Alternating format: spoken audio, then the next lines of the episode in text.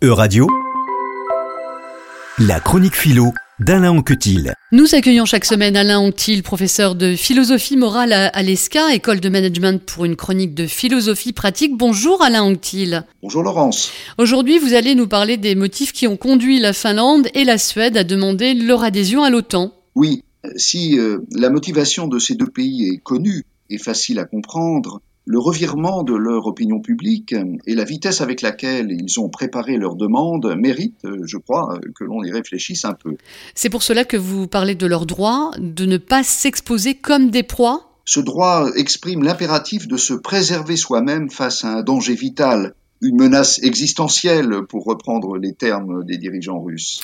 Le mot proie a-t-il euh, déjà été utilisé dans le contexte de la guerre en Ukraine, Alain Anctil? Euh, Très peu, il me semble. Euh, il a été par exemple cité lors d'une réunion du Conseil de sécurité des Nations Unies à propos des réfugiés et des personnes déplacées en Ukraine qui pourraient être les proies de trafiquants de toute espèce. Du coup, en quoi vous paraît-il pertinent?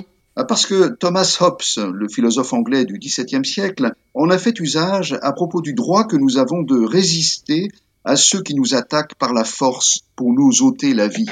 Je le cite. Il affirme que tout homme doit s'efforcer à la paix aussi longtemps qu'il a l'espoir de l'obtenir et que, quand il ne parvient pas à l'obtenir, il peut rechercher et utiliser tous les secours et les avantages de la guerre. Hobbes emploie le mot proie juste après pour décrire la situation d'une personne qui renoncerait à son droit de faire ce qui lui plaît.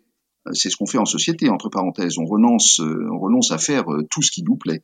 Alors que les autres, les autres personnes avec qui elle est en relation, font euh, ce qui leur plaît ou feraient ce qui leur plaît.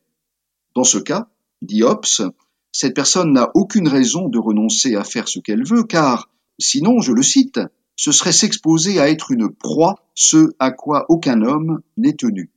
Hobbes utilise le mot proie dans des circonstances voisines. Par exemple, au chapitre suivant, celui qui serait modeste et accommodant et qui exécuterait toutes ses promesses en un temps et un lieu où aucun autre ferait de même, s'offrirait aux autres comme une proie et provoquerait assurément sa propre perte, contrairement au fondement de toutes les lois de nature qui tendent à la préservation de la nature. Et euh, dans un contexte un peu différent, Hobbes souligne l'importance de la libéralité de la générosité dont devraient faire preuve les gens riches, car euh, cette vertu leur assure l'estime des autres. Mais une personne riche qui ne serait pas généreuse s'exposerait, euh, pour Hobbes, à l'envie des hommes comme une proie. Il faut éviter d'être vulnérable. Oui, et on retrouve l'idée du risque que l'on prend à être exposé à quelqu'un ou à quelque chose. Mais une proie est un être vivant capturé, est dévoré par un animal qui est son prédateur, et par analogie, une personne dont on s'empare, une victime livrée à la volonté conquérante d'autrui. La proie est aussi un objet anéanti par un agent destructeur, comme lorsqu'un bâtiment devient la proie des flammes. Ce qui évoque les destructions constatées euh, en Ukraine.